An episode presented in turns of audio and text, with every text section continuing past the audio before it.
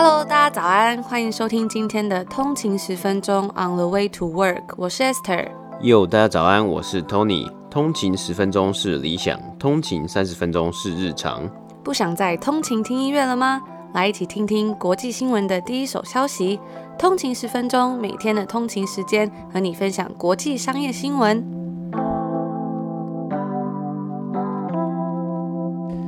家早安，欢迎回来通勤十分钟。今天是二月九号，星期二。大家早安。那今天是我们的 EP 三十四嘛，相信大家应该是非常的蠢蠢欲动，因为过完今天就要放假了。嗯，没错，要放这个过年年假了。但我们明天呢，还是一样会在这边陪伴大家，因为我相信应该有很多人可能明天要通勤去回家，或者是有一些通勤的路上，那就可以继续听我们的节目，陪伴你的通勤时光。嗯，对，所以在这里呢，再重新再 update 一次呢，我们这个礼拜的节目的日程就是一二三呢都是会有节目，那四五我们就。不会有节目，不过我们下礼拜呢，下礼拜一呢，我们一样就是会回来照常，就是我们下礼拜一样就是照常节目时程是一二四五。那我们就直接话不多说，赶快进入到我们的美股指数报道。好。今天是北美时间的二月八号星期一。那今天的道琼工业指数呢是上涨了两百三十七点，涨幅是零点七六个百分比，来到三万一千三百八十五点。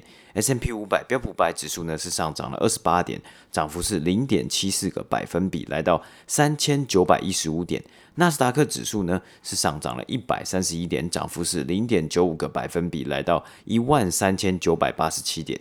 那今天是这个礼拜的交易的第一天，第一天交易日。那今天的大盘呢是持续的创下新高，三大指数收盘皆来到了历史新高。市场渐渐走出 GameStop 高度波动的股价上涨，重新回到许多击败预期的财报表现以及拜登的纾困方案。那这一周一样还是有许多公司要来发布财报，包括明天北美时间周二会有 Cisco、Lyft、Twitter、Honda 以及大马股。Canopy Growth 来发布财报，那周三呢，则是会有可口可乐、GM、Under Armour 以及 Uber。那礼拜四呢，则是会有 Pepsi 以及迪士尼等公司来公布财报。那个股方面呢，GameStop 以及 AMC Entertainment 呢是持续的下跌。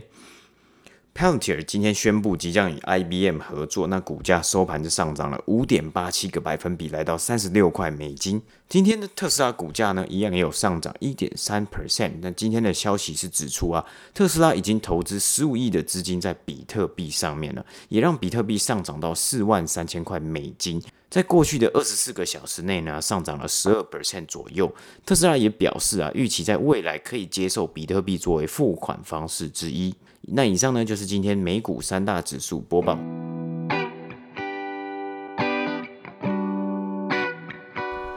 那我们今天要来分享的第一个新闻呢，就是这间专门在做御寒大衣的公司 Canada Goose 它的财报分享。由于网络销售的激增三十九 percent 的推力呢，Canada Goose 迎来了自二零一八年以来公司股价最大的增长。这间一九五七年在加拿大多伦多的一间小仓库中成立的公司，在新一季截止去年底的财报中，也就是它一年中最重要这一个关键季度，它的收入呢跟获利均是远高于分析师的预期，也让它的股价飙升了二十八 percent。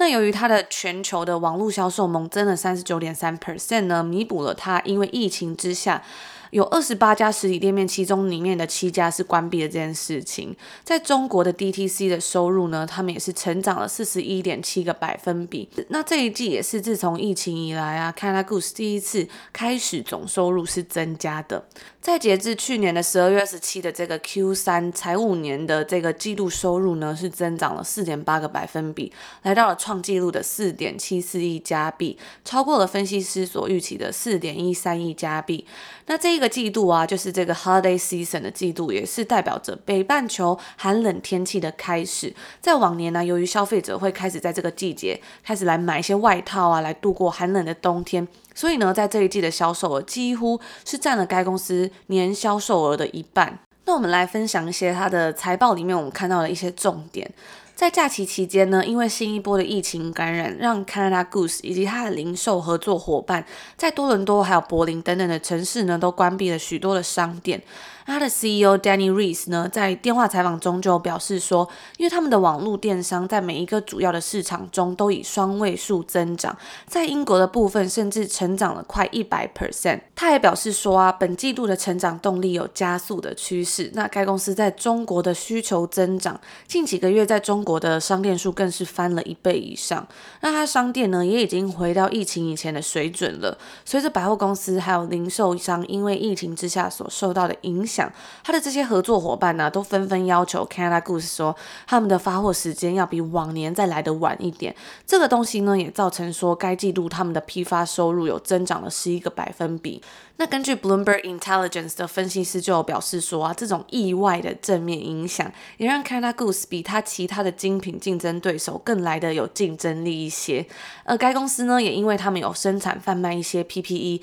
也就是 Personal Protective Equipment 个人防护设备，所以在疫情期间也为他们带来了一些收入。而根据他们的 CEO 指出啊，他们目前是已经停止生产 PPE 了。那该公司早前啊也有收到了这个四百八十万加币。的政府补助，这个东西呢也有助于来提高他们的 gross margin 毛利率。而从它的财报上面看来啊，Canada Goose 它在 DTC 上面的毛利率是七十七点九 percent，对比去年同期是七十五点一 percent。那它增长的原因呢，是来自于它更更高的定价以及政府补贴的影响。而 wholesale 的部分的毛利率呢是五十一点五个百分比，对比去年同期是四十八点五。那成长的原因一样是因为来自于更高的定价。以及它的 Parka 大衣的销量增加所带来的影响。那 Parka 这种东西呢，我们来补充一下。Parka 这种外套啊，它其实最早是爱斯基摩人因为需要对抗极端的低温还有风雪所穿的那种套头式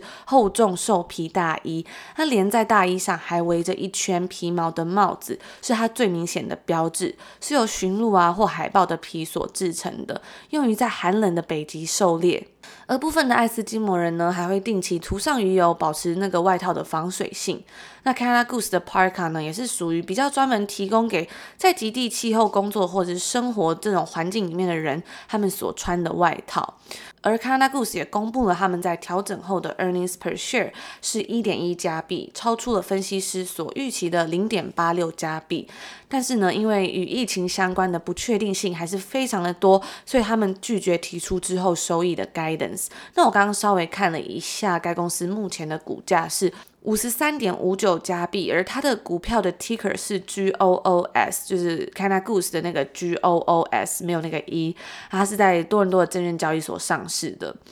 那最后啊，我们就来分享一下这间公司这个品牌它背后的故事。在很多的 case study 中呢，我们也常常会看到这个 Canada Goose 它的案例，来看看它是怎么样从一家小型的家庭企业摇身一变变成世界级的精品品牌。那刚刚我们有提到说，它是一家在多伦多的 York 的一个小仓库里面成立的。一开始呢，这间公司他们是以制作羊毛背心、还有滑雪衣啊等等的这种比较偏向户外机能的服饰为主，也有提供给汽车还有工业公司做制服。所以到现在啊，我在店里还是可以看到一些。比较像是那种消防员设计的那种衣服啦，比较工业风的感觉。我自己是觉得还蛮酷的，它有很多那种在外套上面会有那种条纹，然后是会反光的嘛，所以就是在晚上的时候你穿出去，就如果有车子有开那个灯，是可以照得很清楚，就比较不会担心安全危险等等的。或是它有很多设计，其实都还蛮，我觉得真的还蛮特别的，跟一般我们常看到那种羽绒衣比较不太一样。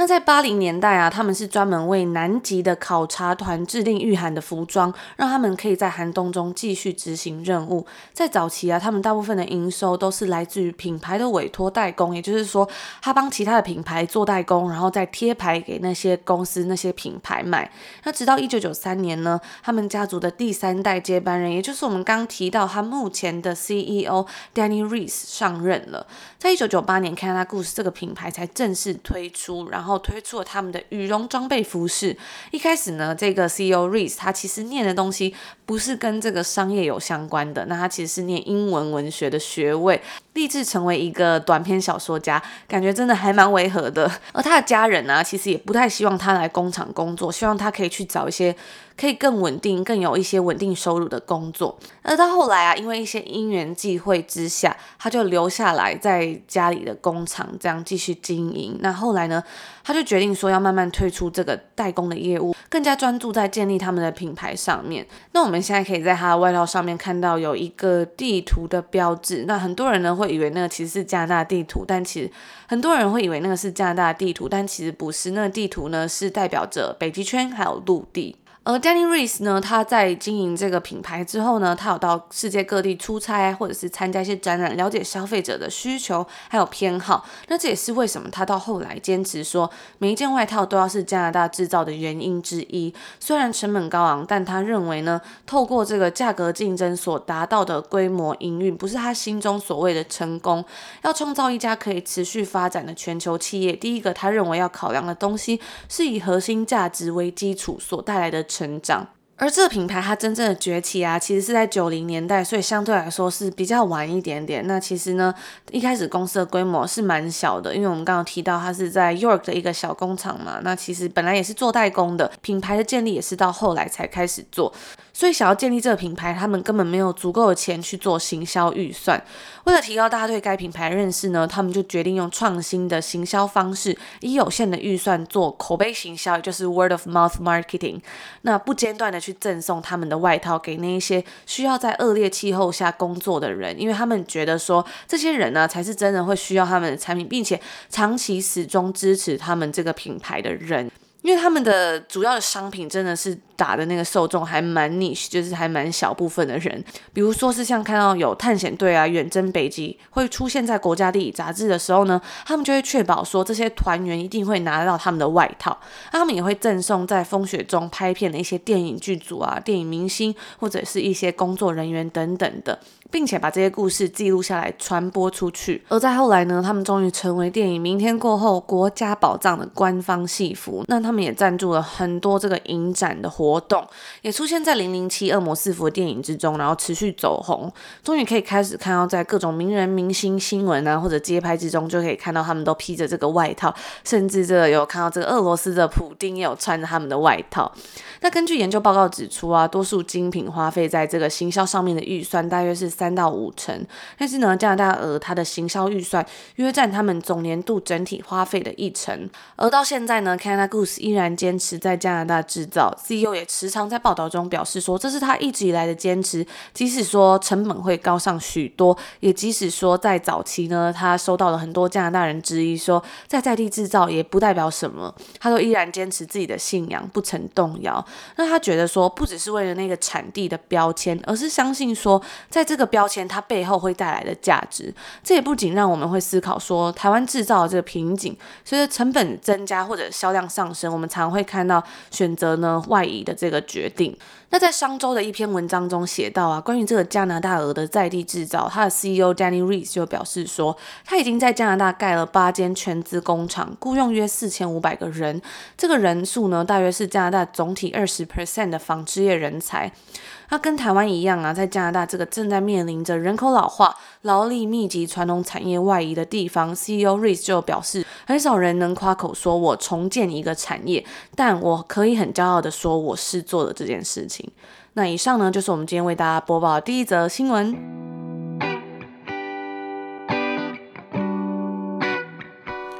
那今天的第二则新闻呢，我们来讲讲昨天刚结束了第五十五届的超级杯。Tom Brady 再度展现 The GOAT 之姿 Greatest of All Time 啊，技压对手也是非常厉害的四分卫 Patrick Mahomes。那这也是 Tom Brady 的第七座超级杯，第四座这个超级杯 MVP。当然啊，除了场上重点的美式足球结果之外啊，许多人都在关注的就是超级杯的中场表演以及美国全国电视直播中播出的广告。根据报道啊，今年三十秒的广告要价五百五十万美金啊，加上许多买下成本的品牌，还砸了大钱请来许多明星艺人演出这三十秒或是六十秒的广告影片，完全就是高成本、高规格的大制作。那今天呢，我们就来稍微整理一下了这一次的超级杯广告。那根据 USA Today Ad Meter 这个老牌的市场调查排名啊。每年超级杯都会有民众投票等调查，排出当年的最佳广告排名。今年虽然有疫情啊，但是全部的广告名单排出来还是下下叫。而参与广告的品牌和公司感觉得出来，都是在这一波疫情之下有持续成长，或是新兴的趋势等。包括我们先前提到的 Uber Eats、DoorDash，他们都是首度投放超级杯广告。那今年由 USA Today Admeter 所选出的最佳超级杯广告是哪一间公司呢？答案非常的特别，因为这一间公司有两支广告分别包办了第一名和第二名，竟然买下了超级杯两支广告。那这间公司就是我们在第一季的时候哦，非常久以前呢，第一季有介绍过的 Quicken Loans 所推出的服务 Rocket Mortgage。那 Rocket Mortgage 呢，是一个线上房贷平台，它主打的就是使用电脑或是手机 App 即可完成完全的这个贷款程序。也可以看得出来啊，去年的低利率以及 Work from Home 在家工作导致房市火热，连带整个产业都持续成长。那加上疫情呢，这个线上平台也算是有受惠的。母公司 Rocket Companies 在二零二零年的前三季。获利为六十六亿美金啊，也因此有足够的财力能够下重本，一次买下两个时段的广告版位。那我们来谈谈这一次的这个广告啊，它两支广告的主角都是 Tracy Morgan。那 Tracy Morgan 呢，是一位美国蛮知名的喜剧演员，他曾经担任周六夜现场的剧组成员。那我记得我第一次认识他的时候啊，其实是蛮高中的时候啊，就看这部电影叫做《波莉士很忙》（Cop Out） 这部电影啊。那这部算是一个废到笑的喜剧电影。那这一部呢，算是一个废到笑的喜剧啊，由他 Tracy Morgan 以及布鲁斯威利搭档演出，所以就是一个布鲁斯威利非常震惊的角色，跟这个 Tracy Morgan 很搞笑的这种警探组合。那我那时候是真的蛮喜欢的，就高中生嘛，蛮无聊，就喜欢看一些那种很废啊、很很好笑的电影这样。那这一次有 Tracy Morgan 来介绍 Rocket Mortgage，那这个这个广告的剧情呢，就是有一个家人，他们想要买房子嘛，所以他们就到处看房子，所以他们就走进那间有可能是他们新家的房子啊，他们就在讨论说能不能负担买这间房子。那这个一家之主男主人就说，嗯，I'm pretty sure we can，哦，我蛮确认，pretty sure。而 Tracy Morgan 呢就马上从浴缸里面回他，pretty sure。用 Rocket Mortgage 呢，你不仅可以 pretty sure，你更是 certain 一定可以。那接下来就一连串的画面，Tracy Morgan 在揶揄这个一家之主男主人，包括 I'm pretty sure these are poisonous，我们确认这些是有毒的。那这个是什么有毒？就是他在里面的画面就。描述到，哎，这个 Tracy Morgan 就拿了一个毒的蘑菇，然后就男主人吃了就死掉了。结果他是用 pretty sure 嘛，所以的意思就是说，哎，你 pretty sure 呢，其实根本是没有办法达到 certain 的，你可能很多事情其实都还是有风险的。啊，广告里面更有请到呢前 WWE 的摔跤选手 Dave Bautista，等于啊这一整支广告啊就是在玩 pretty sure 跟 certain 的文字梗，你用。Rocket Mortgage 呢，可以非常的确认，可以确认 certain 就是能够买到你想要的房子啊。那我觉得这个表达的方式啊，也是非常的一针见血，让人家有一种过目不忘的感觉啊。也看得出来，因为高成本的制作以及名人加持啊，Tracy Morgan 还在自己的 Twitter 上面为广告催票，希望大家可以投他的广告一票。也让 Rocket Mortgage 这一次的两支广告呢，都得到了还不错的回响。那在排行榜中的第三名呢，则是亚马逊的 Alexa。请到的是性格黑人男星，演出过黑豹的反派角色的 Michael B. Jordan 来担任 Alexa 的新声音。那这个女主角呢，就沉醉在跟 Michael B. Jordan 性感的声音的互动之中。我觉得其实也蛮有趣的，是让人可以耳目一新的广告，又有一种会心一笑的感觉。那第四名呢，则是 M&M 巧克力。这一次的主题是用 M&M 巧克力说抱歉，就是你送人家一包 M&M 巧克力，就跟人家道歉说，哎，不好意思，我做过什么事情，或是抱歉，我做了什么样的事情。那其中一幕啊，就看到一位白人女性，她就拿了一包 M&M 给另外一个白人女性，然后说，哦，对不起，我叫你 Karen 啊。结果那个女生就回她说。Karen 就是我的名字啊啊！结果那个道歉的女生又拿了一包 M&M 说：“那那很抱歉，你的名字叫做 Karen，I'm so sorry。”这样子，那最后啊，更是由我们之前介绍过的影集，我也是非常喜欢的影集，加拿大的影集《Schitt's Creek》的主角 Dan Levy 跟 M&M 的动画巧克力，就是那个会讲话那个巧克力说啊，对不起，我不会再吃你们了。结果他的车子里面竟然跑出还有一只，就是他绑架了一只动画巧克力，说哦，拜托再让我吃最后一次就好，因为太好吃了。那这次这个 M&M 巧克力的这个广告呢，也算是我觉得算是一个蛮轻松、蛮会心一笑的。那当然啦、虽然这么多我们刚刚讲到这些广告，其实都比较走一个比较诙谐幽默啊，或是让人家大开眼界，说哎，原来广告可以这么拍啊，就跟电影一样有故事、有起承转合，非常好玩。除此之外，也有很多的广告有触及到因为疫情所带来的影响。包括印地这个网站，有点像是台湾的这个人力银行的网站、征才平台，他们就拍出了生活中啊，他们帮助了很多一般人，或是所有的有志气、有目标，或是需要一个工作人找到工作。那搭配比较辛苦的这种感觉画面，还有音乐啊，看起来这人好像是苦尽甘来，但是坚持下去的人呢，还是终究会找到工作。那这种有一种走心的感觉啊，我觉得好像有时候也会让观众啊，或者让这个观看者啊，会蛮觉得哎，蛮感动。原来这个过去的这一年，其实真的这些品牌，可能这些品牌有 recognize 到这些事情的发生，大家会觉得哦，原来真的这些事情是真的很 relatable 的，可以去触及、去感同身受的。当然，除了走心之外呢，也因为啊，过去这一年来的政治混乱，包括美国总统大选呐、啊，这个国会暴动啊，还有去年的很多事情嘛。啊，Jeep 吉普这一次的广告呢，它的名称叫做 The Middle 中间点。那开头是描述到美国 Kansas 有一间教堂，就在美国本土 Lower Forty Eight 的正中央，就是美国的正中间。教堂全年无休，任何人都欢迎。那 Jeep 呢，更是找来美国歌手啊，他是一个蛮年长的歌手了，七十几岁，Bruce Springsteen 来担任主角和旁白，表达出最近的种种事情啊，越来越极端，找到中间点越来越困难呐、啊。那其实最后的重点就是要呼吁大家可以团结起来。但是啊，这个广告推出之后，我觉得正反两极，有人很喜欢，表示啊，表达了一个。该透露的故事，在这样子的情况之下，那它的剪辑啊，还有它的一些这个拍摄手法，也算是电影等级的。但是有人也认为，这样的讯息，为什么四年前没有出来？为什么是现在才出来？或是找来这个 Bruce Springsteen 这样的歌手来担任主角？好像也没有到很符合现实，也因此啊，会不会造成反效果，也算是一个未知数啊。毕竟这个广告啊，到最后的重点还是要卖吉普车。结果很多留言呢、啊，我看到很多网络上有人却发现，他们说，哦，我原宁愿去买 Ford 复科的 Bronco。那结果会不会让 Ford 赚到了一些流量呢？不过这个影片也确实啊，吸引了很多人的讨论，在 YouTube 上面呢、啊，已经累积到了两千七百万次的观看。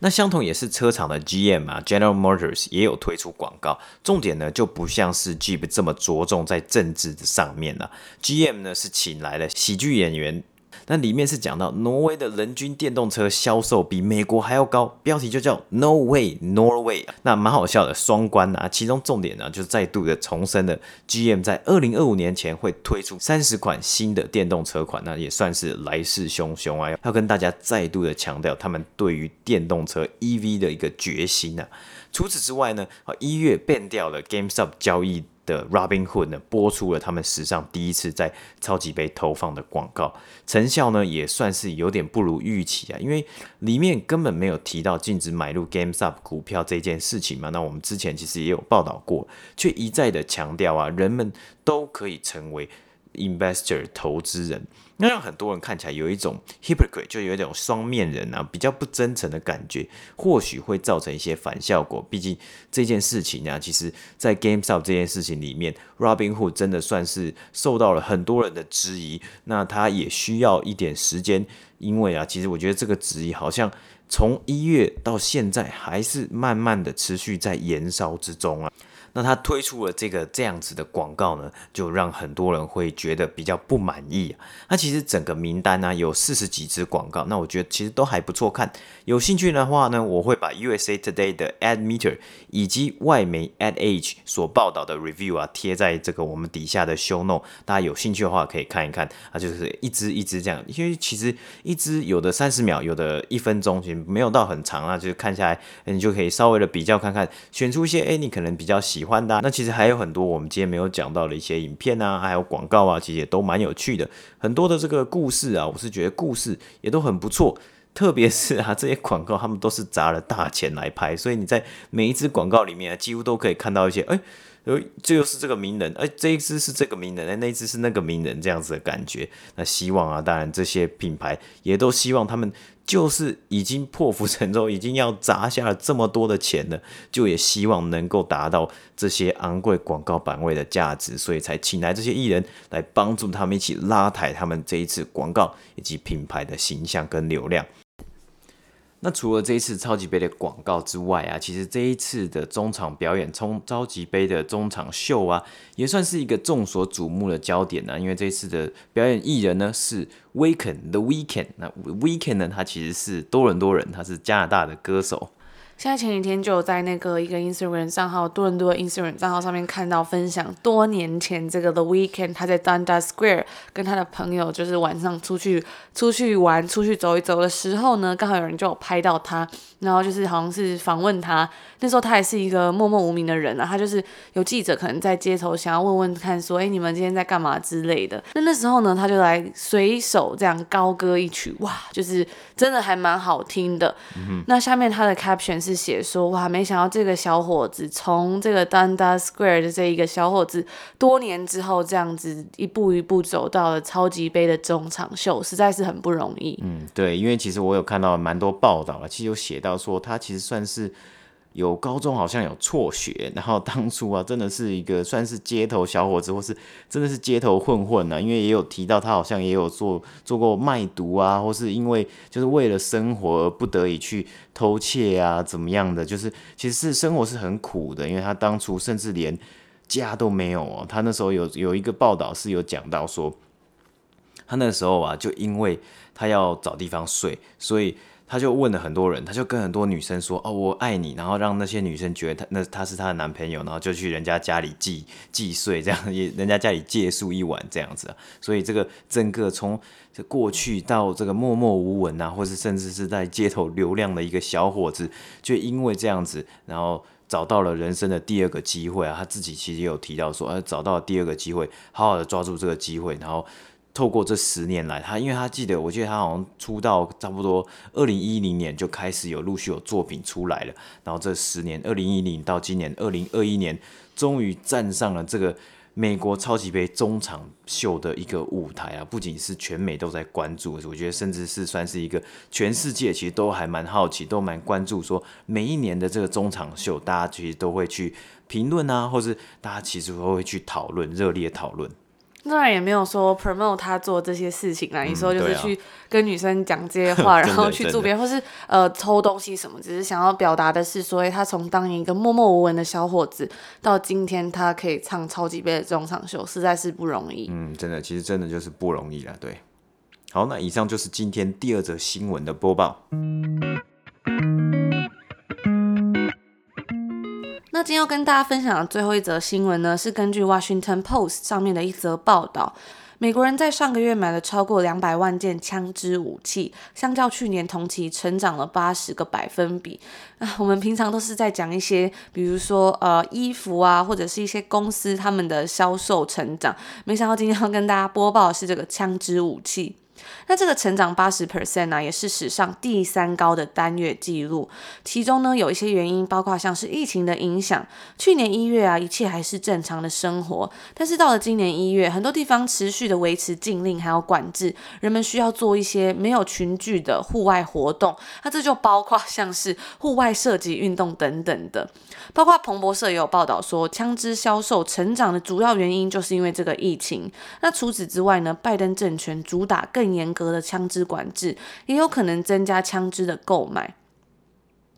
而美国呢，在过去的一年中出现包括弗洛伊德案的这一个 Black Lives Matter，上个月的国会暴动等等的，许多人都因为安全啊，还有为了寻求保护而去购买枪支。根据 National Shooting Sports Foundation 美国射击运动协会指出，在二零二零年首度购买枪支的人呢、就占了总体销售的四成，而整体购买中呢，女性比例也是四成。那以上呢，就是我们今天最后一则为大家带来的简短的报道。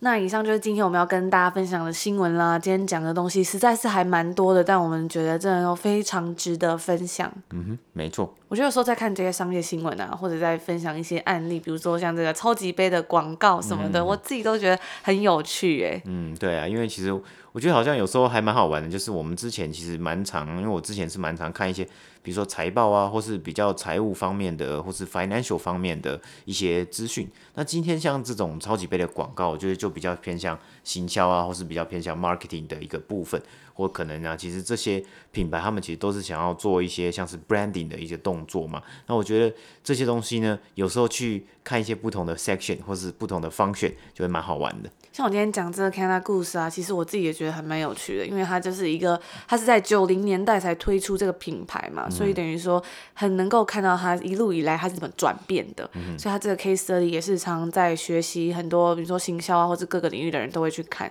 那我觉得有时候看这些东西啊，虽然说看数字也很重要，但是呢，去探讨背后的原因，我觉得也是一门很好玩的东西，所以就跟大家分享。嗯，对啊，因为其实，在商业里面呢、啊，这不同。不止于就是单纯就是数字嘛，或是你说股价，那股价背后呢，当然就是整个公司的营运，整体的营运啊，包括它这个整个怎么产品啊，要怎么产出，就我们之前昨天分享到 Peloton 的 supply chain 供应链的部分，那今天呢，我们有分享到比较像是 branding 啊，或是比较行销的这些部分啊，其实都是缺一不可。那讲到这个，我之前有跟大家分享，我在看这一本书叫做《莫斯科绅士》嘛，顺便补充一下，因为这几天有一些通勤族在问说，就是海外通勤族就说，诶、欸，如果在海外的话，可以买 c o b o 就是台湾版的嘛。那后来呢，有很热心的通勤族那时候有跟我讲说，其实只要在输入地址的那边改成台湾的地址，就可以买那些折扣。那我后来我那时候有顺利买成嘛，我那时候就买那一本《莫斯科绅士》，哇，我这我真的花了大概五天就把它看完，真的太好，我自己是还蛮喜欢的啦。真的是很精彩，然后就是。以前是熬夜追剧，现在变成熬夜看书，我觉得也不错。但重点是也尽量不要熬夜了，对 不对？但是有时候就是会忍不住嘛，因为真的太好看了。那我觉得他那本书里面呢、啊，如果之后有机会，也可以在一集里面来跟大家分享比较详细的一些东西。那这边就简短跟大家闲聊一下。我自己真的很喜欢这本书，因为它里面呢、啊、是横跨了这几乎这个伯爵，就是里面的主角的半辈子了。就里面这个莫斯科绅士嘛，他是一个伯爵嘛，对，他算是一个贵。族的后代，那里面呢，我觉得除了这个是一个很棒的小说之外呢，我自己是很喜欢它里面也有放到很多关于知识啊，还有一些呃一些学问或者是一些很多我不知道的东西。那因为它其实是有一半是有点像在看历史的感觉，我自己也很喜欢看历史的东西，所以我就觉得非常的有趣。像它里面就有分享到一些就是是真实真真人真事，像是有《纽约时报》那时候有一个派驻莫斯科的记者，然后那时候因为嗯、他的一些错误的报道。啊，后来引发的一些事情，那我后来去查，哎，真的也后来在好像在去年有拍了一部电影，就是在讲这位记者，所以我就觉得说，哇，就是看完了一本小说，然后又同时得到了好多资讯的感觉，真的非常的棒。而且里面他也很介绍很多酒类啊，很多吃什么东西要配什么东西啊，或者是介绍一些莫斯科的历史，我自己都觉得超喜欢的。嗯哼，就我就让我想到啊，我记得我之前是跟大家分享我在看这个一级玩家嘛，那这部。这个这本书啊，它里面其实也有讲到，提到了很多不同的过往的什么电影啊，还有小说啊，甚至漫画，就是它在有点像致敬八零年代甚至九零年代这种 pop culture 或是这种比较酷的文化。因为有时候真的看这些东西，就越看然后越想查其他的。reference 或者其 其他的这个注释，你会觉得哇，我好像开启了一个新世界，就欲罢不能。而且有一种好像活过人家的一生的那种感觉。虽然我现在 lock down 就是在家里，嗯、但是有一种好像跟着他，然后过完了一辈子，就觉得哇，就是还蛮充实的。然后看完之后也觉得好想去莫斯科的那个，它里面是那个大都会饭店嘛，就很想去那个饭店里面看一看，然后就赶快动手查了很多游记。当到时候疫情结束可以就是出国玩的时候，也可以。有机会去看看这个大都会饭店。然后有通勤族就说：“哇，怎么看得这么快？”然后我自己也是觉得说：“哎，看中文书真的是看的比英文书来的快很多，而且尤其是看电子书又更快，有一种像在划手机的感觉。嗯”所以使用到目前来说，我自己是还蛮推荐。如果大家喜欢就是。喜欢看不同的书啊，那又不想要那么大一本，然后如果可以接受说没有那种翻书书香味的感觉，我就用电子书，真的是还蛮棒的感觉，而且就是可以减去划手机的时间。嗯，真的，我觉得现在目前我们阶段好像是还在一个平衡啊，就有时候其实还是会蛮怀念实体书的感觉啊。有些书是买实体书，但有些书呢，就感觉好像可以直接买电子书啊。我像上次之前真的是 Kobo 有在打折嘛，或者很多的其实网络的书城啊都有在打折的。的时候，有时候就真的说，哎，刚好我想要看这本书，我就可以去购买，去来阅读这样子。而且我们之前有跟大家分享到，就是很想看的有一本书叫做《The Midnight Library》，然后那时候我们就在网上订，结果呢，他那时候是说二月初会寄出，因为已经大缺货。我第一次买书买到书缺货，嗯、因为那本书真的是风评非常的好。就这几天去看，发现他竟然把我的订单取消了，所以我就想说，那干脆就是也是来买电子书好，对，就是遇到这种状况就觉得，嗯，那还不错。然后现在也很流行那种有。有声书，我自己是还比较少去看有声书、听有声书啦，因为我觉得有时候好像很容易会晃神，嗯、就会没有办法专注在那个内容。那如果有通勤族喜欢听有声书啊，或者是有关于一些电子书好书分享的话，也欢迎跟我们聊聊哦。那我们就祝福大家有一个美好的一天，美好的开始，明天见，明天见，拜拜。拜拜。